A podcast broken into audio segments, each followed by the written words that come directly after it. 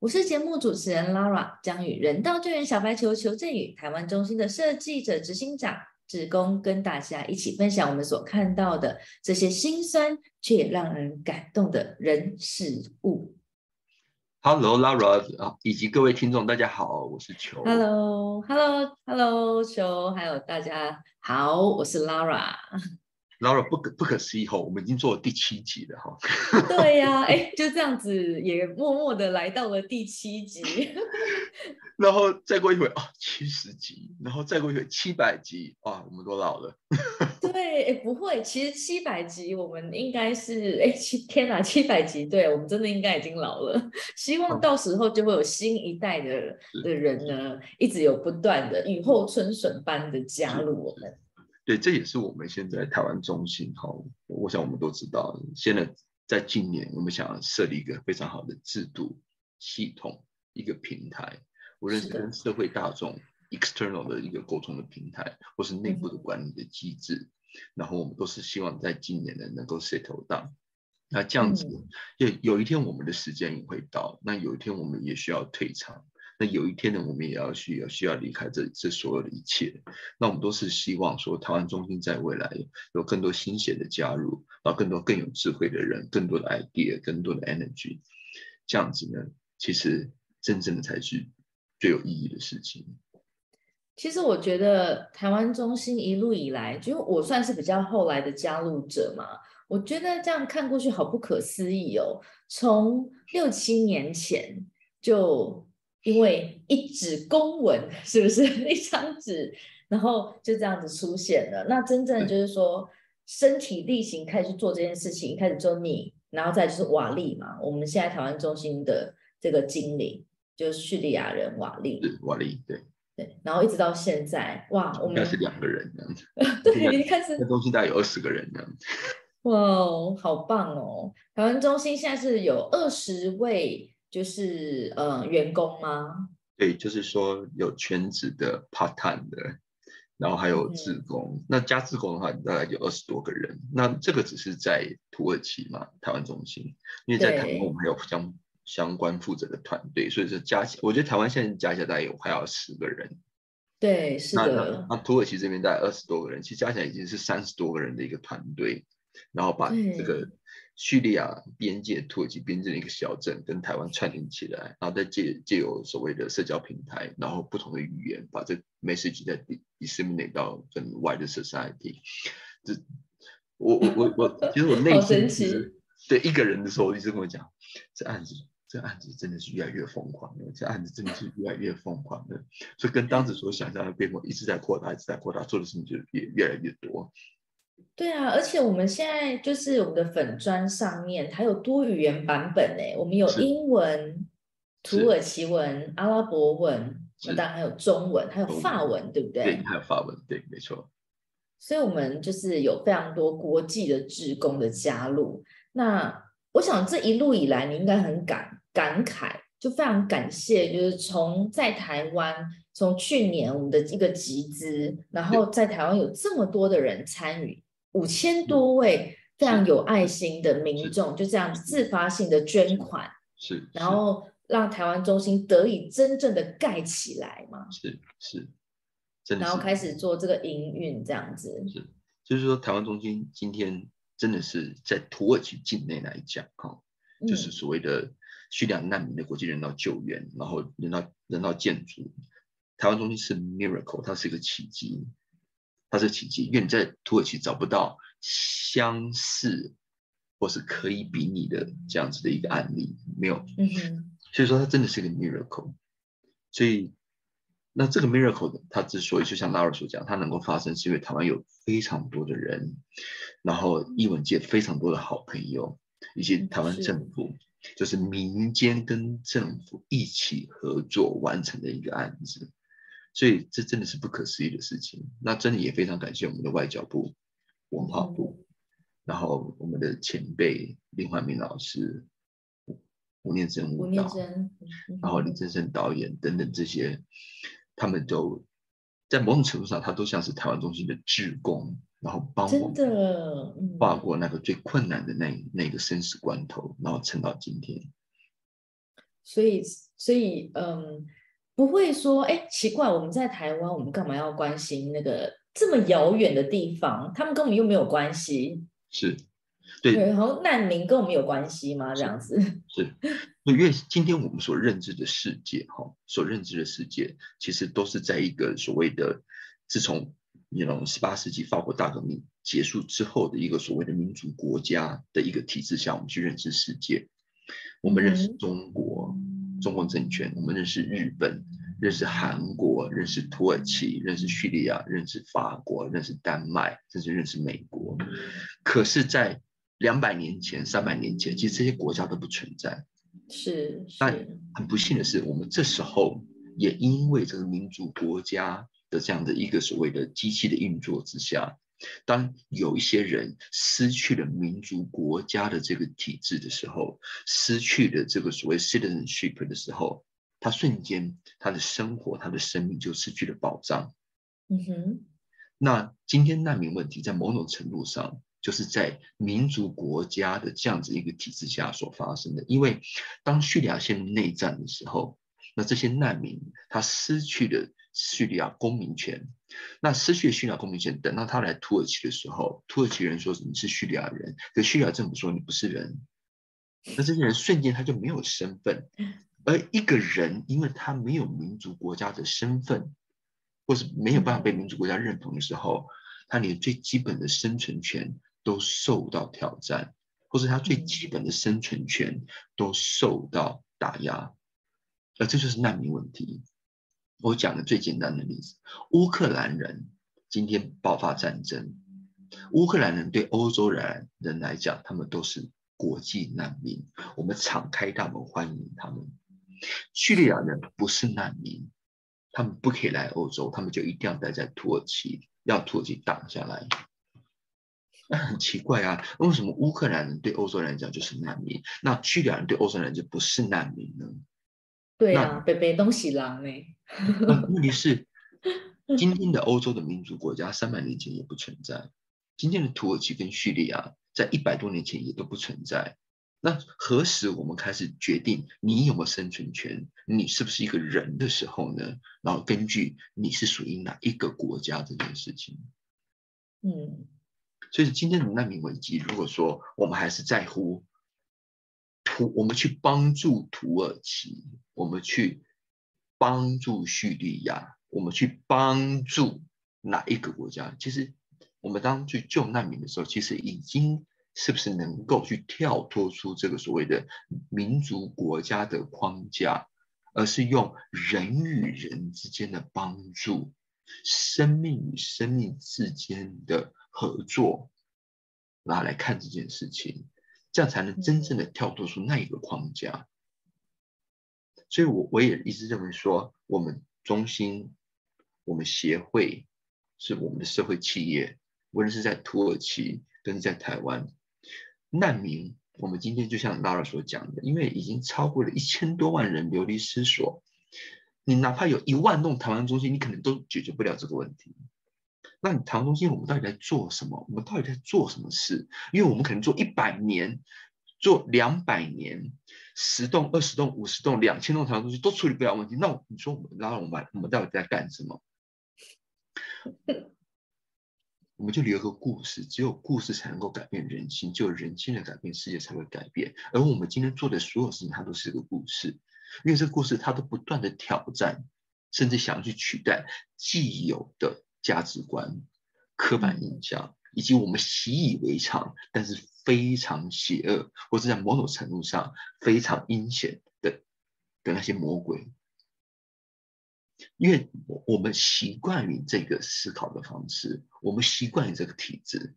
可是这个体制在很多时候，在民主国家机器的运作之下的时候，其实很多时候就造成巨大的灾难的危机。他把人分类了，是。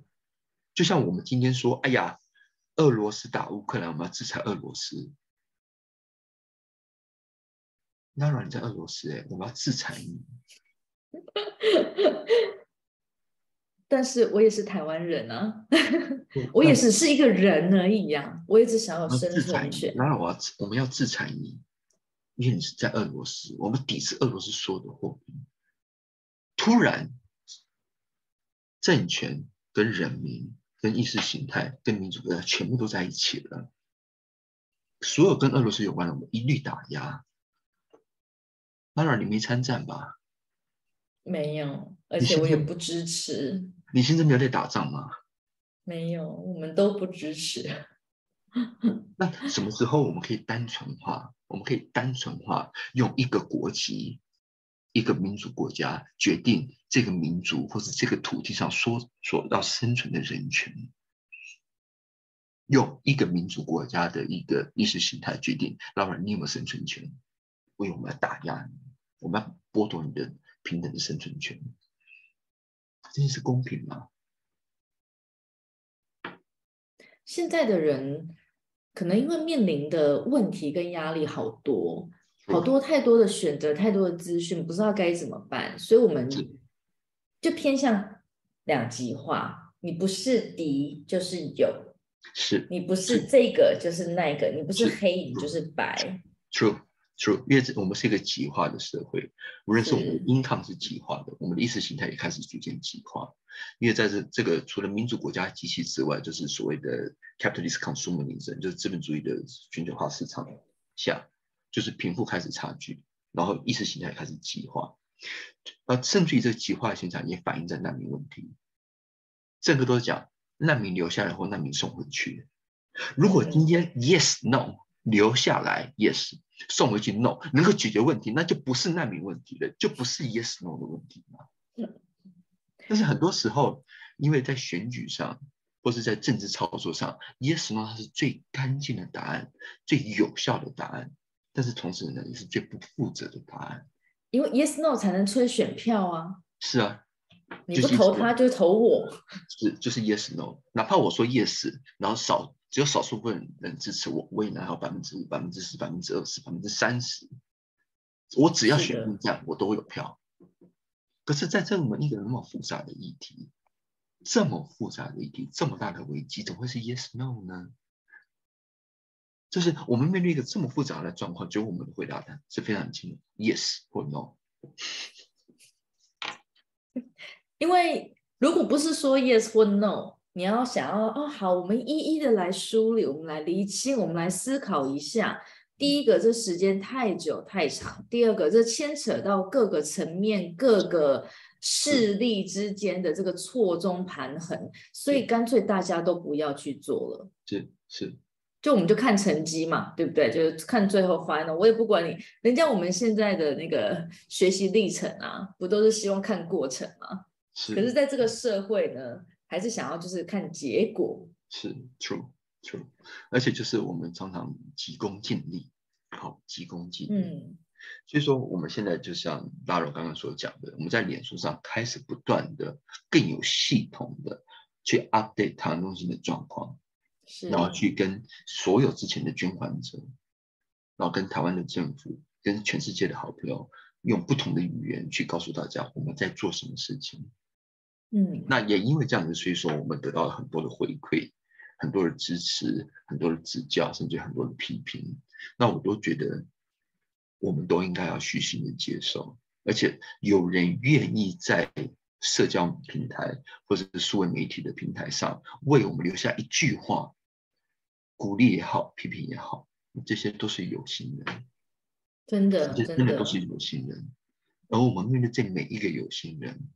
我们都应该用最大的、最大的善意，以及最大的包容，以及最诚恳的心去感谢这每一句话，因为那每一句话都是一个生命，都是时间。我我们今天想要，对我们今天想说，嗯。就是因为所有的事情它都变得太极化了，反而大家会很少，会比较少的时间跟精力可以去看到这整个过程。所以像我们常常在脸书上面会播出，哎，中心到底都在做什么？哎，很多人可能会觉得说，怎么照片一直都在重复？我们从来没有用重复的照片，但是好像都在做一样的事情。这就是我们的日常，每天妇女们就是可能在每个礼拜固定的时间，他们就有有工作可以做。小孩子就是每一周来三次。踢球、上课，然后我们的我们在这个配合的工人或是园丁，每天要不断的去浇花、除草、种东西，然后我们的窗户要装，我们的这个铁窗要弄，常常我们一直不断的在破，这都是每天新发生的事情，所以我们一直不断的更新，就希望说大家可以看到这些过程它是怎么发生的。所以说，我就像拉拉软你刚才所讲，就是我们其实有很多正面的回馈，对不对？对对。那那这那我们的朋友他们都说些什么话呢？哦，我们的朋友大家都说，我们来，我我我今天特别呢截了几几张图呢，来给大家看一下。我们来看一下，我们我们先来看一下那个我们的。我我刚刚讲说，我很其实非常多的人很鼓励我们嘛。如果说没有这么鼓励我们的话，我们可能一路也到不了 今天嘛。所以有些人就会说啊，我可以怎么样支持你们呢？我是不是可以呃捐款啊？可以一次性捐款吗？这大概是我最常我们在后台呢最常收到的资讯。那也有人呢，最近好多人就开始加入我们这个志工的行列，无论是直接到我们的土耳其的台湾中心去驻点。然后或者是呢，愿意就是线上的方式呢，大家就是用自己的专业来协助。嗯，那但是我我我比较想要给大家看的呢，是一个指教。嗯哼，我觉得我们要非常非常的虚心的去。True，True，哇，今天我现在有今天小白球啊，你是哦。哎，等一下哦，我分享。Play hard ball 哈，小白球今天对，不是 play 今天是 hard ball 哦。其实就是要透明嘛，然后这个小白球呢，就常常也都不知道怎么做事情，对不对？我们不是非常专业的人士，有时候会不太确定说该怎么做的时候，有很多东西要学习的。那今天呢，我就来替网友，因为我们有很多是听众，可能现在看不到我分享的画面，所以我就把我们在呃社交平台上面呢得到的一些讯息。我来念出来给大家听。那我也希望呢，在这边郑重的 请我们的求执行长呢，可以用一个很真诚的态度呢，嗯，来来回应一下我们网友们的提问。嗯，是。好，来喽，第一位网友。嗯。请问你们解决了在台湾劝募的申请了吗？在台湾有立案吗？弄个一页式的网站就在募款，不要网页里面看起来一堆很厉害的人干一些很容易出问题的事，好吗？这样子你募款的效率会很低哦。嗯，了解。哎，都蛮关心的耶，真的应该是有在操作的人。而且而且知道台湾的的系统，在台湾去做募款哈，基本上你要成立协会，你要有协会。那我们我们已经是在接近快要一年前呢，我们成立了协会，而且同时这个协会呢，正式在内政部登记呢，成为社团法人，所以说是社团法人国际建筑与教育协会，是政府立案的，而且受到内政部的监督，是第一件事情。第二件事情就是在台湾的法规里面呢，协会要去做公益劝募，需要公益劝募字号，而取得公益劝募字号需要跟政府提出正式的申请，无论是对中央政府卫福部或是地方政府，就所属的县市政府申请都可以。但是这申请必须要有一个条件，就是它必须要成立一年以后才能够申请劝募字号。所以说，我们的社团法人国际建筑与教育学会目前是私益劝募，针对个人。单独特定的个人去做劝募，而这个被劝募的或是被捐赠的对象呢，就是求赠人本人，是职工，是所以说在法律上是完全没有任何问题，因为是个人单一对象。那我们也跟所有的我们的好朋友以及我们过去的支持者，我们也会在今年八月在学会成立一年之后呢，我们会去做正式的公益劝募字号的申请。嗯哼，所以说。原则上是这样子，那当然就是说，呃呃，看起来很厉害，但是出问题是好吗？一些募款募得到，或是募不到，大家是不是帮助求证与执行长去经营管理台湾中心？其实我都看得非常淡，因为真正能够改变这个世界的是故事，是希望，是坚持，是理想，而不是那个钱。今天我们无论是因为过去受到非常多台湾人的帮助，我们有义务去把现在台湾中心的状况，在第一时间、最及时的方式回报给大家，这是我们的责任。同时，也借由这样的故事的扩散，我们就是要让台湾人知道，让全世界都知道，就是在那个看起来就是没有希望的地方、不可能的地方，他还能做一点事。如果在那个地方，唐东西都可以盖得出来，都能够隐喻，有什么事情会解决不了的？真的是只有真实的故事才能够打动人心，而也是只有人心才能够改变人的生活，是才能够改变这些一切的困难。那当然，在这个背后，就是说，求，因为我过去七年我是志工，我本来只是一个被。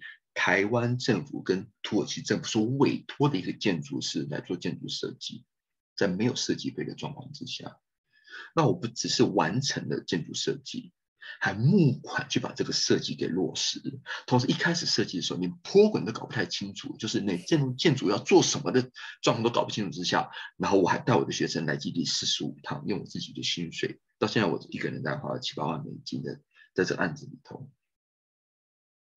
这不是只是盖房子，我们也在土耳其成立协会，在土耳其成立妇女合作社，在土耳其成立社会企业，同时在台湾成立社会企业，面包汪汪社会企业，从此呢在台湾成立协会，意思是说是一个中心七千平方公尺，加上土耳其三个机构，加土耳加台湾的两个机构，五个机构这样子一起来做。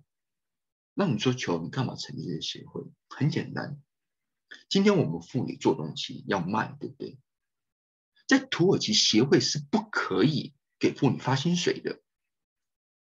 那你说土耳其妇女做东西，你要给她薪水怎么给？只有成立妇女合作社，妇女合作社才能发土耳其妇女的薪水。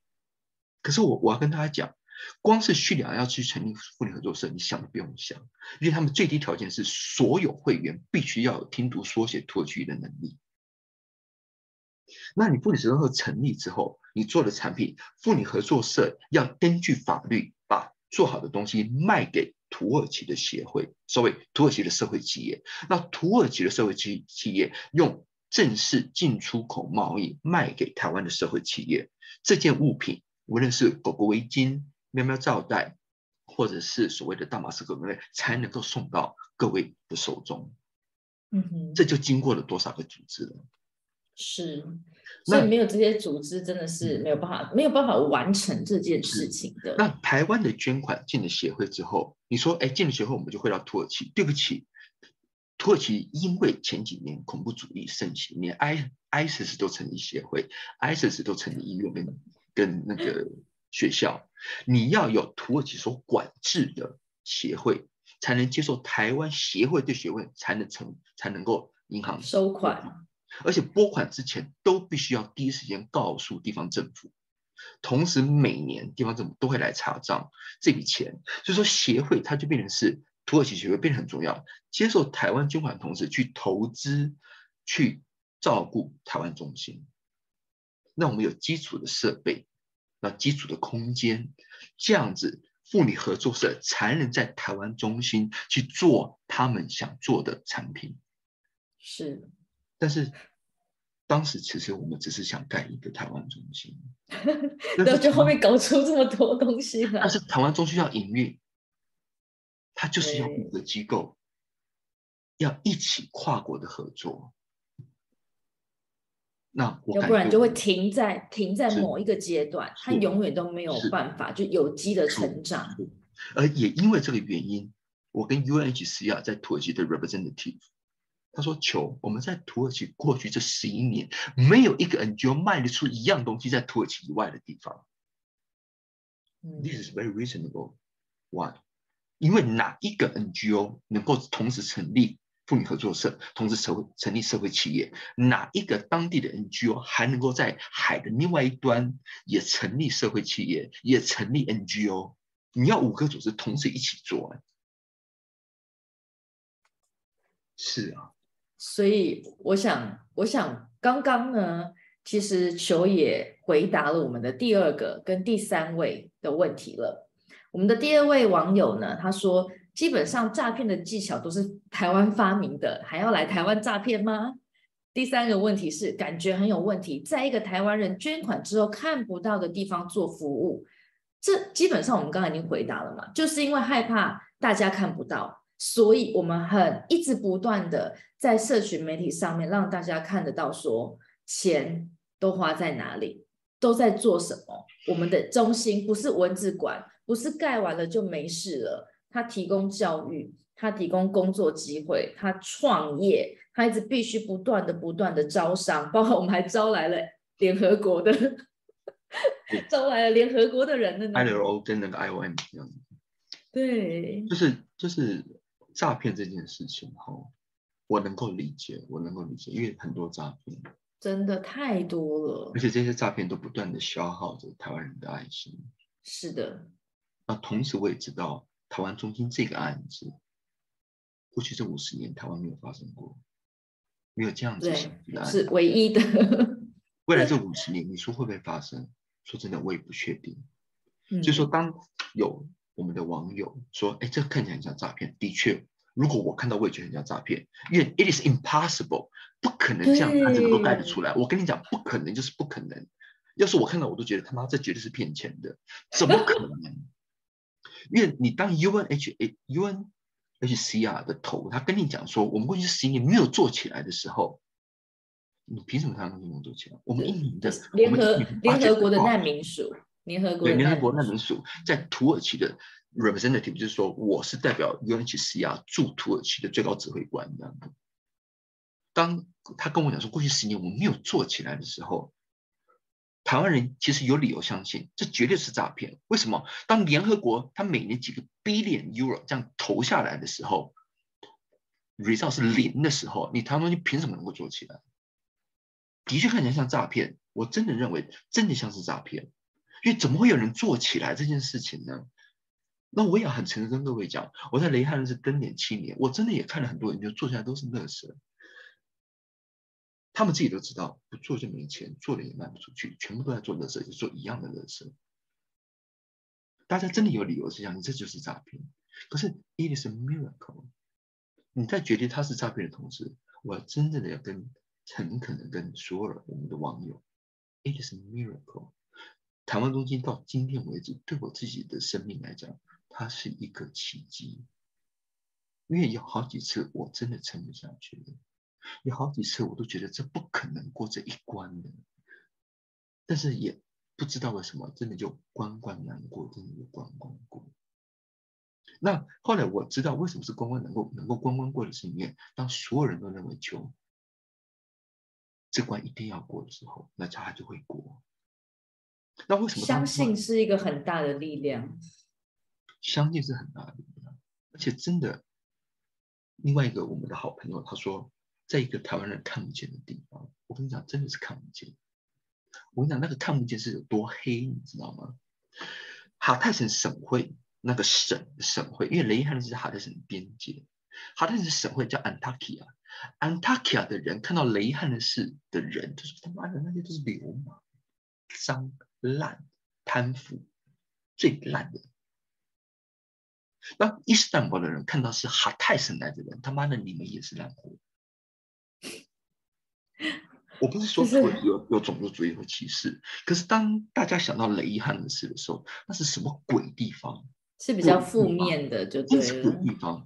我七年前开始做这案子的时候，我再让我讲一遍。我的同事跟我讲说：“就你不要去那个地方，你不要去，你去你会死。”第二句死你也看不出来，那什么鬼地方？几乎前几年都是自杀炸弹。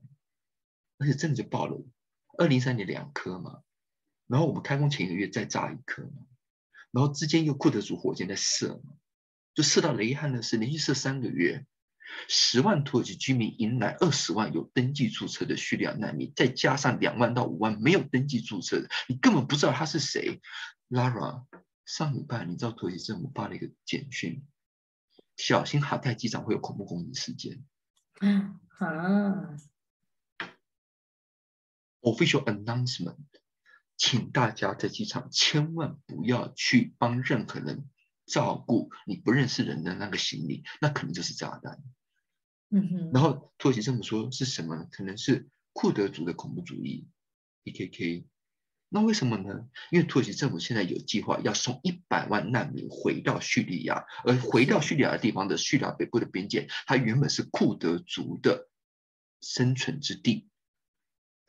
那库德族认为说，你土耳其军队把我赶走之后，然后把我的土地留给了叙利亚人，你拿我的，我要把你拿回来，是不是台湾人看不见的地方？真的是，这这真的是完全看不见。是不是土耳其？土耳其也不想看见的地方，是不是最黑暗的地方？我们还有一位网友问说：“请问土耳其有台了吗？为什么要浪费时间在一个不甩我们的国家的人身上？有事吗？”这我觉得这这个问题哦，真的是问的非常好，这是问的非常好，这是问的非常好。台湾其实也受到。民族国家的这个体制下的限制，而这两千四百万人在这个岛上的生存权，很多时候也因为民族国家的这个意识形态而受到打压，而且不平等的对待。我不是说我们是难民，可是难民今天的处境，他们受到被打压的理由，其实在我们很多时候是非常接近的。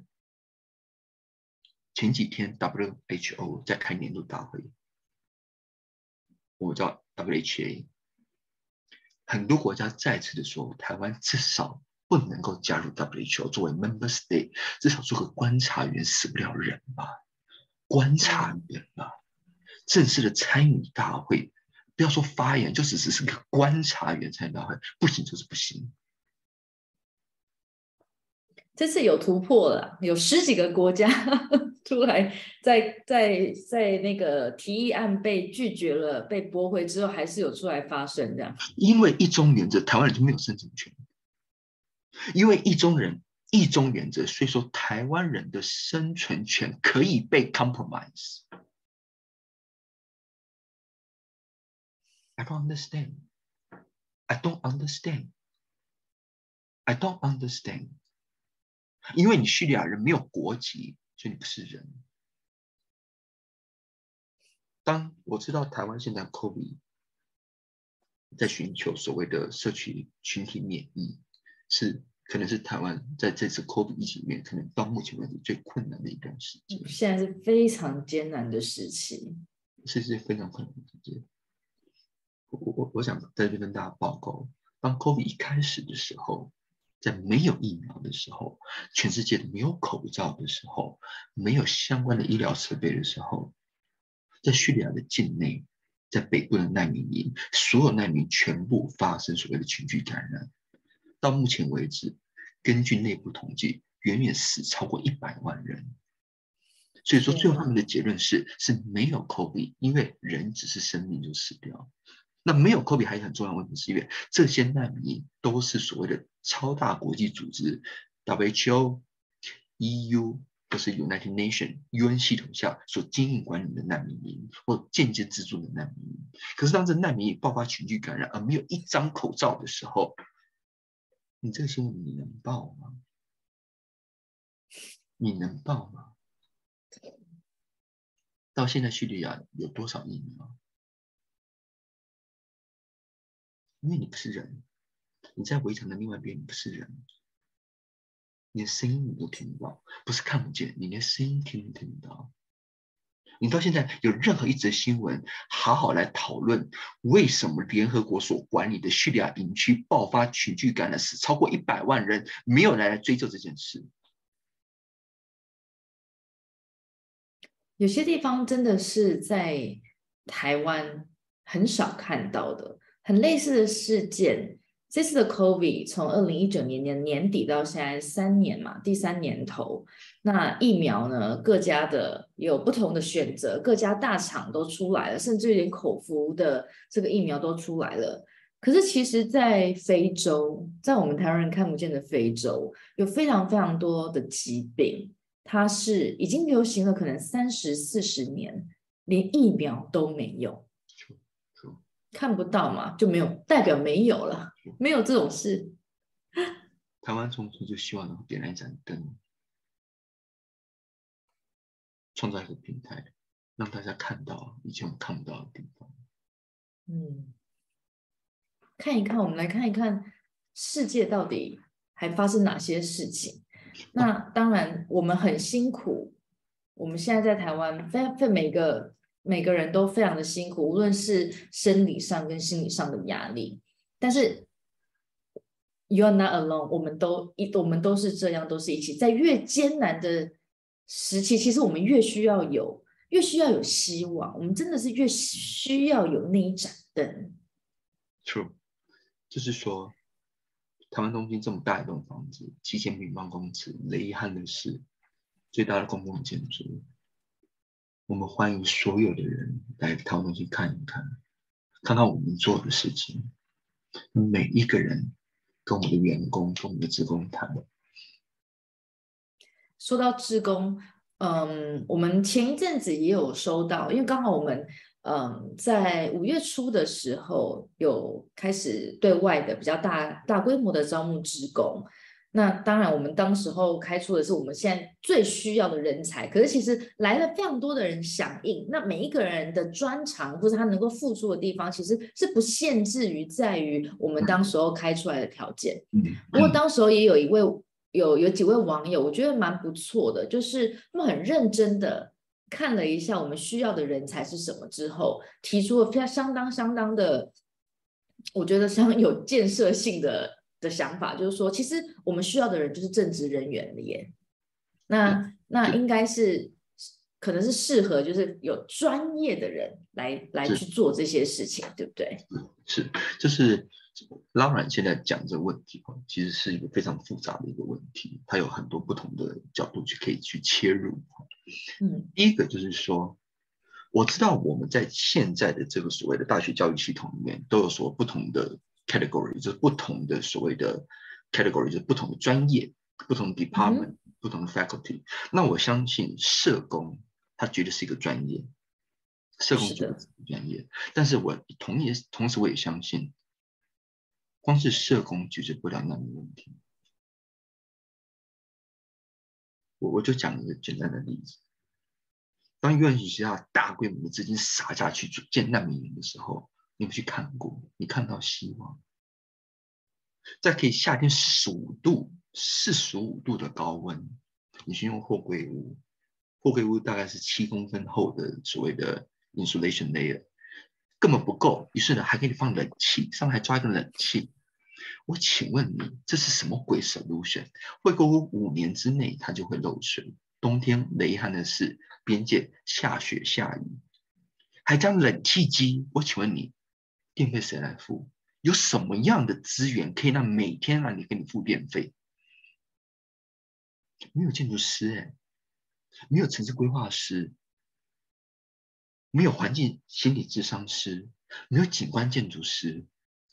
你去做一个 settlement，那不是社工专业能够处理的事，它应该是每一个人都应该要参与的事。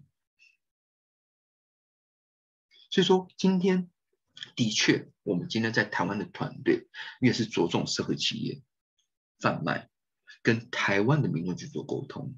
我们的确目前在我们的企业里面，在我们组织架构里面，在台湾我们是没有专业职工，可是我们在土耳其。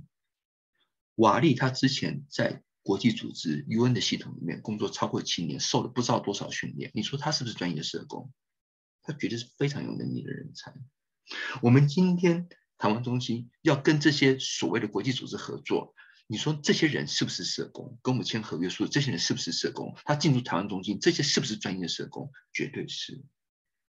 可是他们能够跟台湾中心合作，其实更重要一点就是。他们都不是建筑师，他们都不是人道主义建筑师，他们也都没有办法在土耳其的这个环境之下，能够跟地方政府做更深刻的政治协商，并且盖出需要而且可以被好好利用的建筑物。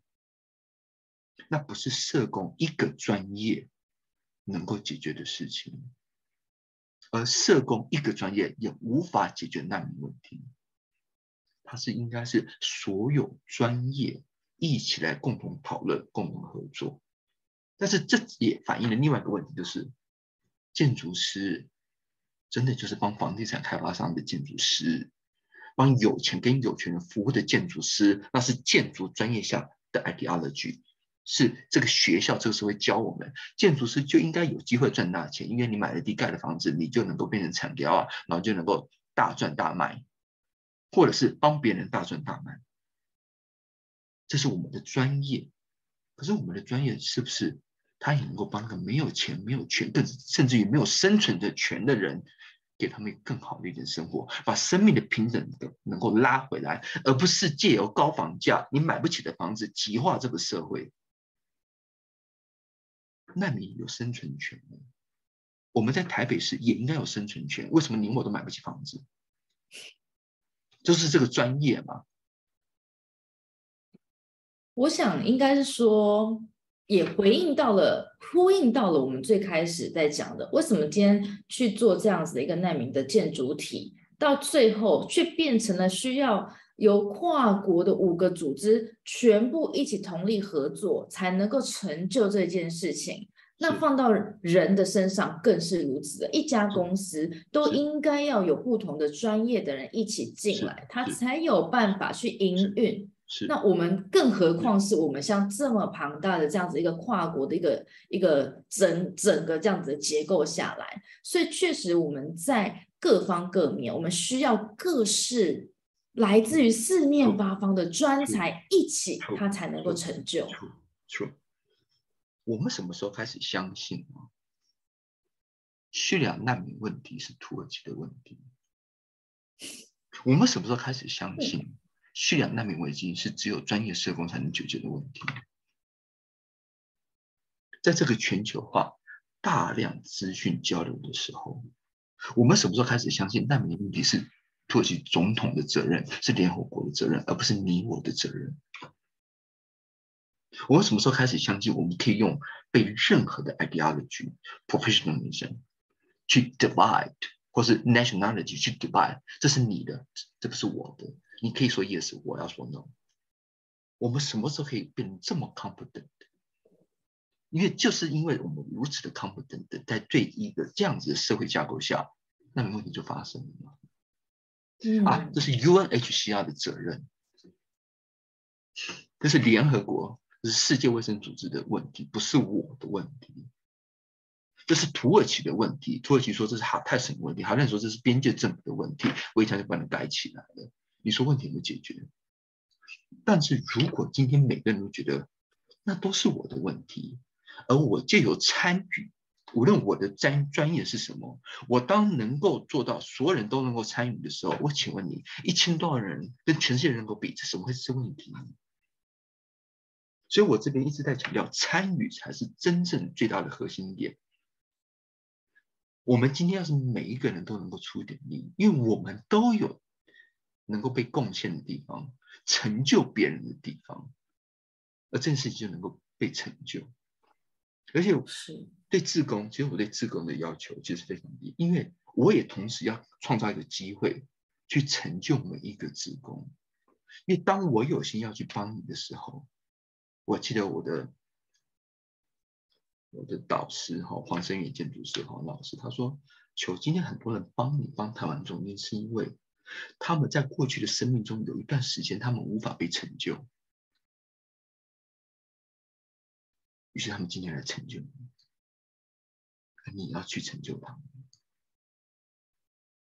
同情心跟同理心是人性，残忍跟杀戮也是人性。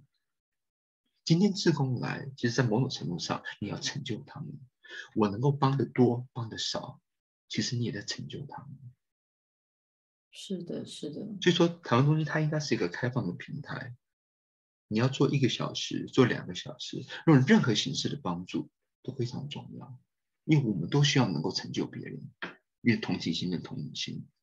那我们也希望既有成就他人而成就我们自己。所以，这是我最基基本的一个观念。无论你是不是社工。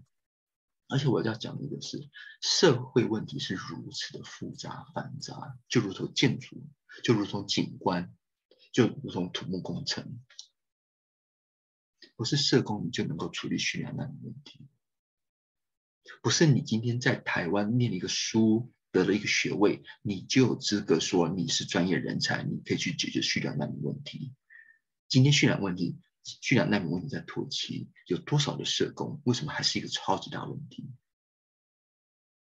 所以说，当你在批评别人，你们都不是社工的时候，你都不是专业的时候，我真的想问，在今天的叙利亚难民问题里头，谁是专业？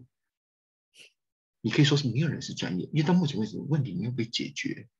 嗯，也就是我们总会相信一个专业可以解决一个如此复杂的社会问题。如果它是社会的问题，那应该由整个社会来解决，而不是一个专业。求正宇是教建筑律师跟理论的，不是建筑师。但是我在这边耕耘七年，做职工七年，我能够盖出之前 NGO 连 UN 都盖不出来的房子，还能够跟地方政府做协商合作。你说我是不是专业？我想任何人，我们真的是非常欢迎，就是说。任何的专业背景，甚至于我我可能觉得我的专业不够多，但是我有心，我想要帮助，我觉得都非常欢迎，就是主动的告诉我们说，哎，你希望怎么样参与，或者是你可能有点质疑，你可能害怕说，哎，这是不是诈骗？因为我相信会担心这个是不是诈骗的前提，就是我今天有可能有心想要帮助人嘛，我可能有意愿，我想要捐款，我可能有意愿，我想要尽一份力，可是我害怕。所以我才会质疑嘛。如果今天我都没有心，那我就随便乱写，那那那那也不错啊。就是你还花了时间看了一下我们的介绍。就是说，因为真的，过去五十年台湾有没有这样的案子？嗯，未来五十年可能也不会有。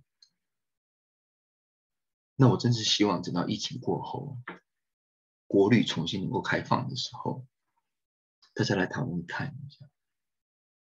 跟叙利亚难民沟通一下，聊天，很多事情人与人的接触，很多事情就会很快的了解。那这也是我们的使命，把过去台湾媒体、台湾的资讯的 perform 无法 cover 到的地方，其实我们对中东世界是非常的不了解，非常非常的不了解。而我们对国际难民议题，那真的是少的更可怜。其实少的更可怜，而我们台湾中心很重要的一个社会责任，就是我们必须要让台湾人知道，世界在一个最黑暗的角落发生什么事，同时点燃一盏希望。因为今天在台湾看似非常非常的远，八千公里好像很远，但是台湾台湾它今天所遭受的生存的危机。以及台湾过去的历史，我祖父母因为国共内战而移民到台湾来，强迫式的移民到台湾来，那还不远离我们过去的难民这件事情不远，跟我们的未来不好说，因为我们的生存的威胁永远都存在。我们必须要去了解这个议题，因为它是也是关切到我们自身利益的问题。而且我一直，我不反对，就是民主国家这种 nation state 的 ideology，凡事都要挂上台湾，我不反对，我不反对。台湾的价值不在于台湾这两个字，不在于台湾的主权，不在乎台湾的总统是谁，不在乎台湾的执政党是谁。台湾的价值是因为台湾人他能够做到。最根本人性最根本的那个价值，它能够照顾到每一个应该被照顾到的人，在世界上的任何一个角落。台湾的价值是 humanity 的价值，而不是单纯的 nation state 的价值。因此，台湾不论你是不是被承认是一个国家，无论你是不是受到中共一中政策的打压。因为你们台湾人是人，而且你们这这些人照顾人，我们应该要照顾你。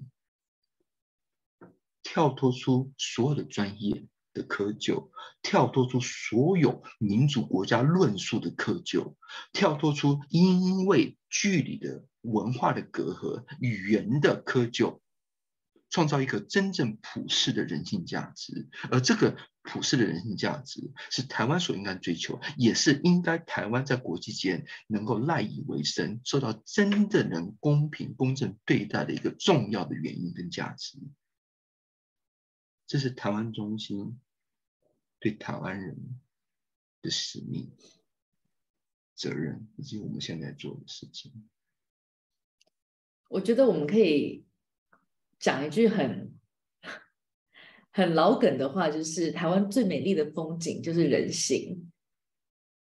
真的有这么多的美丽的人心，所以让这个希望就是延续了下去。那 miracle 真的是对，才能够产生这个奇迹。所有的 international organization，无论是 DRC、Danish Refugee Council，那还是国家组织哦。丹麦政府的 UNHCR、IOM，或者是所谓 ILO International labor organization 他们来看他的时候，他们就觉得不可思议。你怎么可能会弄的？你怎么可能会弄出这样子的建筑物去 run 这样的 program？我们没有在土耳其看过这样的 program，而且这怎么可能？而且求你就这样子，不对，我是说，因为在台湾这个。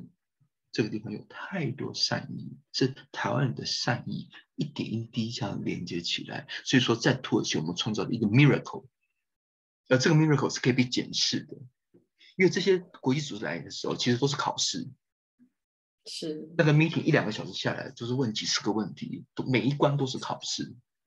除了 check 建筑的 quality 之外，你们 pro program 怎么用，管理怎么做，怎么做，怎么做，怎么做，同时跟地方政府 district governor 跟市长、市政府 double check 三方 check，我们不止在运营台湾东西，我们也在跟密切的土耳其政府合作。所以说，我们知道我们有位网友说：“哎，土耳其要不是来台湾，我觉得我没有立场哈，以我的身份去批评土耳其，好跟台湾之间的所谓的政治或是邦交事情。的确，土耳其政府在一中原则之下，他不可以跟台湾建交。”做正式的交往，的确，那这都是我们知道的事情。但是我这里要强调的是，至少在过去这七年，土耳其政府，无论是中央政府跟地方政府，在台湾中心的这个案子上，我们合作无间，嗯哼，没有一中问题，也没有中，在这个国际人道议题上没有中，中国政权没有在土耳其做人道救援，他们“一带一路”的建设都是赚钱的建设。大房子、大桥、大机场、大铁路，OK，没有问题。我们盖小房子，帮助小人没有生存权的那群人，中国没有兴趣，没有兴趣，边界没有兴趣。土耳其西边比较现代化、大城市地方，你可以看得到中资企业。而在这样子的一个合作之下，我必须要感谢土耳其政府，尤其是雷汉的市政府跟哈泰政府。哈泰省政府，你知道我们的景观的草皮啊，是哈泰省政府。就我相信你，省长一句话就下就下了。虽然是在雷汉的事，我们是反对党，那他们是执政党，我们是水火不容。但是在这个人道基础上，我们是没有任何成见的。你需要所有资源，我能给我都给你。雷汉的市政府，我能给你的资源我都给你。像我当当然我演讲已经讲了很多次。所有 foundation 没有嘛？市长说我也没钱，没问题，我绝对把你搞到边界打开，继续啊偷啊挖了以后再来给你填的，对不对？我们一定会帮你，除了我们提供土地之外，我们能帮的绝对帮，对不对？甚至于警官在做的时候，那个挖土机很贵啊，推土机很贵，市政府有什么机器我们就借什么机器，从来没收我们一毛钱，就来干。而等到我就要做警官，因为怕恐怖主义攻击嘛。孔子就是一台车会来撞台湾中心嘛？你要用石头把它挡下来，可石头也很贵啊，怎么办？我去偷挖市政府的市长说，反正你这个不是偷，你只是从河借过来搬到雷汉雷汉的市中心，对不对？那搬来搬去都在市里头，你只是移动石头啊，移动石头干嘛跟我报告？电话就挂了。要挖多少你家的来，就就自己去挖这样子。你说他们在这样子基础上，在人性的基础上。他们有没有帮我们？这东西叫台湾中心，而且也因为我们不是盖台湾中心，不是为了台湾这个民族国家。我们今天盖台湾中心，不是为了说要跟中国的所谓的一中原则去做抗衡。我们今天盖台湾中心，不是说我要去帮助土耳其政府，不是说要帮助叙利亚政府或是叙利亚人民。我们是一个最基本的人性价值。而这个最基本的价值，其实好像是说求你都没有一个特别的一个 ideology 或者一个口号，没有人性就是最好的口号。也因为这样子，所以所有人才会来帮你。我不是为台湾而战，我不是为叙利亚而战，我不是为土耳其人而战，我不是为在雷汉的时而战，我不是为哈泰省而战，我是说，去帮助那些最需要帮助的人，能帮都尽量帮，而因因为这样子，大家才能够跨越国籍，跨越政党的旗的旗旗舰，因为土耳其选举要到了，你知道这两党是打翻的，你知道吗？两党都说你怎么帮我们都帮，因为这是基本照顾人。所以说，是不是我们能够在这样子一个 universal 全球人道的共治基础下，我们不要来谈国籍？因为我刚才就有讲，难民问题就是因为国籍的问题，就是你是哪个国家嘛？等到你的国家不被我认可的时候，等到你这个国家不认可你自己这些人民的时候，这些人民都该死。那怎么会我们今天去帮助难民，还来讨论你土耳其是不是跟我们的关系好不好？我们没有解决问题，我们没有跳脱出这个思维。今天土耳其他要对台湾人好，土耳其人对台湾人好，是因为台湾人你们照顾人，照顾自己的人，照顾全世界每一个灰暗角落的人。因为同情心跟同理心是人类社会、人类文明最伟大的力量。我想这次。尤其是在最近的这个乌俄战争哦，台湾人真的是善心非常非常的 踊跃，我们也帮助了非常多的乌克兰人。那我相信每一位捐款者，他们也不是说我今天哦，乌克兰政府这么的不清台，那我因为这样子我就不理他了吗？也没有嘛。我们因为我们帮的是乌克兰的人，是那些在正在受苦受难的人。是啊。我们不是帮助这个政权，是的，我们不是帮助这个总统，我们只觉得在土地上有些许多人，他们的生命受到了威胁，我们希望他们能够活得更低声，更有 quality，然后能够更永续，而且同时呢更平等。